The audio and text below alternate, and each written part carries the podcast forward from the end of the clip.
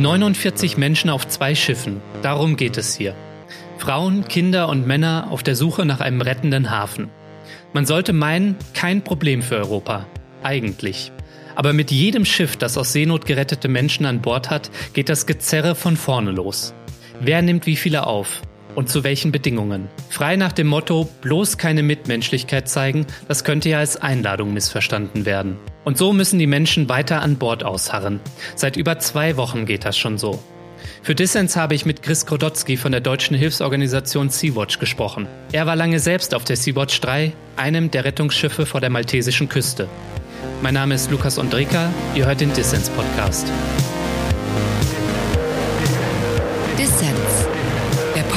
Podcast für linke Gesellschaftskritik. Chris, du bist vor Ort in Malta und warst selbst lange auch auf dem Schiff, auf der Sea-Watch 3. Wie geht es den Geflüchteten an Bord? Also die Lage auf der Sea-Watch ist angespannt, ähm, wird jeden Tag angespannter. Die Leute sind jetzt seit 18 Tagen äh, auf diesem Schiff. Ähm, und ja, da entstehen einfach Spannungen. Ähm, die Leute sind verbraucht, die sind permanent ohne Privatsphäre auf engstem Raum untergebracht. Also eigentlich kann man das nicht anders sagen, als dass die Zustände da wie in einem, wie in einem sehr unterirdischen Gefängnis sind, auch wenn natürlich äh, unsere Crew keine Gefängniswärter sind und versuchen den Leuten das da die Unterbringung bestmöglich ähm, zu gestalten ähm, und sie tagsüber auch raus können auf die Decks und so, aber es ist es ist nicht nicht angenehm ähm, und ähm, man merkt es den Leuten an, dass da immer mehr Spannungen entstehen, dass die Leute psychisch wirklich langsam am Ende sind, dass wir immer öfter hören von Leuten, ja, setzt uns doch wieder auf so ein scheiß Schlauchboot, dann ertrinken wir halt. Ähm, bevor das hier noch so weitergeht, da, da sind wirklich die Nerven am Blank liegen. Und das ist eigentlich schon längst nicht mehr tragbar. Man hat ja gehört, dass ein paar der Geflüchteten zwischenzeitlich in so etwas wie einen Hungerstreik getreten sind, richtig? Es ist niemand explizit über längere Zeit in den Hungerstreik getreten. Es gab, es gab Fälle, wo Leute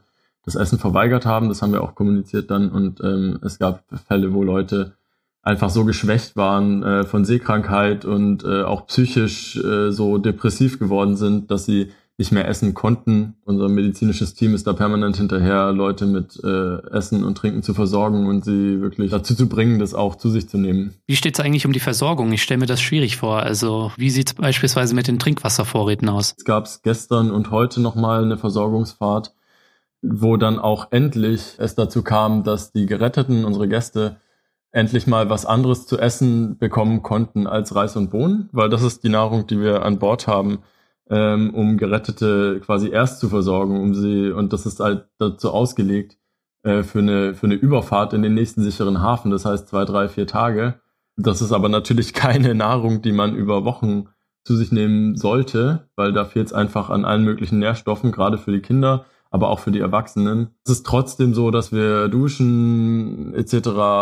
rationieren müssen, weil dieses Schiff einfach nicht für diese Menge an Leuten dauerhaft ausgelegt ist. Ich drücke euch natürlich die Daumen, dass möglichst schnell eine Lösung gefunden wird, aber wenn das nicht der Fall ist, was meinst du, wie lange können die Menschen und die Crew noch auf dem Schiff ausharren? Da kann ich jedes Mal nur dazu sagen, es ist schon viel zu lange, es sind jetzt 18 Tage.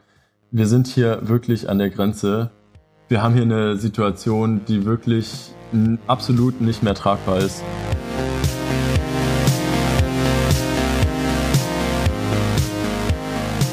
Sollte dir der Dissens-Podcast gefallen, dann überleg doch mal, ob du Mitglied wirst, denn wir können den Dissens-Podcast nur mit deiner Unterstützung betreiben. Alle Infos hierzu gibt es auf unserer Internetseite dissenspodcast.de.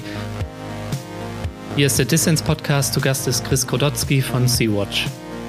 Ja, die Staats- und Regierungschefs in Europa, die blockieren. Italien will nicht, Malta nur unter Bedingungen und Deutschland nur, wenn es eine breite europäische Verteilungslösung gibt. So heißt es aus dem Innenministerium. Wie bewertet ihr dieses Hin und Her? Das ist wirklich das hinterletzte Bild, was da Deutschland und die ganze EU gerade abliefert. Wie, wie kann man denn eine laufende humanitäre Krise so absichtlich am Laufen halten und dann irgendwas von europäischer Solidarität reden. Das geht mir nicht in den Kopf. Dabei gibt es ja Bereitschaft von Städten und Kommunen in Italien und Deutschland, die Menschen aufzunehmen. In Deutschland haben sich im Rahmen des bundesweiten Bündnisses Seebrücke ja zahlreiche Kommunen zu sicheren Häfen erklärt. Eigentlich gute Voraussetzungen, um ja solche Notsituationen zu lösen, oder? Ähm, ja, also es ist, es ist ein Wahnsinn, was da eigentlich an, an, an Unterstützung auf dieser Basisebene vorhanden ist. Also sei das die 30 Städte in Deutschland, von denen ein Teil ja auch schon ganz konkret zu diesem Fall gesagt hat, sie würden und sie wollen die Leute nehmen, wo dann die Bundespolitik blockiert die gleiche Situation haben wir in Italien mit, den, mit Palermo und mit Neapel, wo, wo der Bürgermeister von Neapel unserem Kapitän einen Brief geschrieben hat, in dem er sagt, kommt einfach nach Neapel, unser Hafen ist offen. Ich würde es lieben, das wahrnehmen zu können, aber gleichzeitig muss man natürlich bedenken, dass es total schwierig ist, dagegen die nationalen Autoritäten, die nun mal die Hoheit über die nationalen Gewässer haben, dass man an denen nicht so leicht vorbeiarbeiten kann, weil es eben die Nationalstaaten sind denen es einfach ums Prinzip geht. Und da ist völlig egal, wenn es auf dem Rücken von Menschen ausgetragen wird, die in Seenot sind. Ihr seid ja nicht das erste Schiff, was an der Einfahrt in den Hafen gehindert wird. Im vergangenen Jahr gab es mehrere solcher Vorfälle und Ärzte ohne Grenzen und SOS Mediterranee, die beiden Organisationen, die haben eines der größten Rettungsschiffe im Mittelmeer betrieben, die Aquarius, und haben im Dezember hingeschmissen.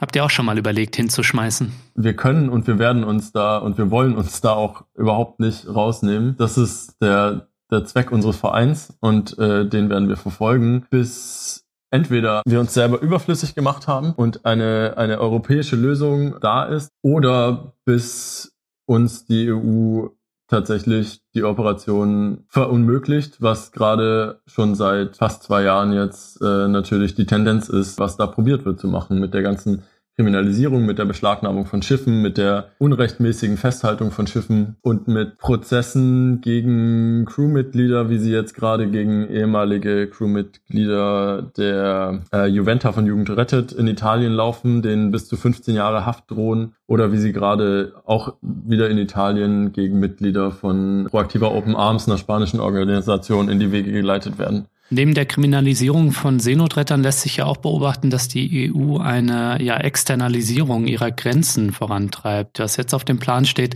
sind ja diese sogenannten Ausschiffungsplattformen, ähm, ja, oder einfacher umschrieben, Auffanglager in Drittstaaten im Maghreb. Das ist eine Alternative zum Sterben auf dem Mittelmeer sein. Es wird keine humane Grenzpolitik geben, wenn man, wenn man, wenn Grenzpolitik auf Abschottung und Ausgrenzung bedacht ist und was, was passiert, wenn man das versucht. Das sieht man gerade in Libyen, wo die EU eine Küstenwache finanziert, die die Leute vielleicht im ersten Moment von den Booten rettet, wenn das Boot wirklich gerade am Sinken ist, dann die Leute zurückschifft nach Libyen in Lager, die auch von der EU finanziert werden und die in allen möglichen Reports von, vom Auswärtigen Amt bis zur UN als absolut unmenschlich und äh, unter jeder Würde beschrieben werden, wo Folter, Entführung, Vergewaltigung, sexueller Missbrauch an der Tagesordnung sind, inklusive dem, dem Verkauf der Menschen aus diesen Lagern als Sklaven. Da sieht man, was eine, was eine Grenzpolitik, die darauf bedacht ist, Menschen einzulagern und das eventuell auch noch außerhalb der EU, ähm, wo das hinführt. Das können wir unter keinen Umständen unterstützen. Die Aussichten in der EU für eine dauerhafte Lösung sind schlecht. Darüber haben wir eben schon gesprochen. Die nächste Situation dieser Art wird aber bestimmt wieder kommen. Was erwartet ihr für dieses Jahr? Ich meine, da passiert gerade ganz schön viel. In Italien ist äh, der Innenminister Salvini ganz schön unter Druck von den Bürgermeistern äh, verschiedenster Städte, die sagen, es reicht. Diese Migrationspolitik ist keine Migrationspolitik. Diese Migrationspolitik ist eine Abschottungspolitik und da machen wir nicht mit.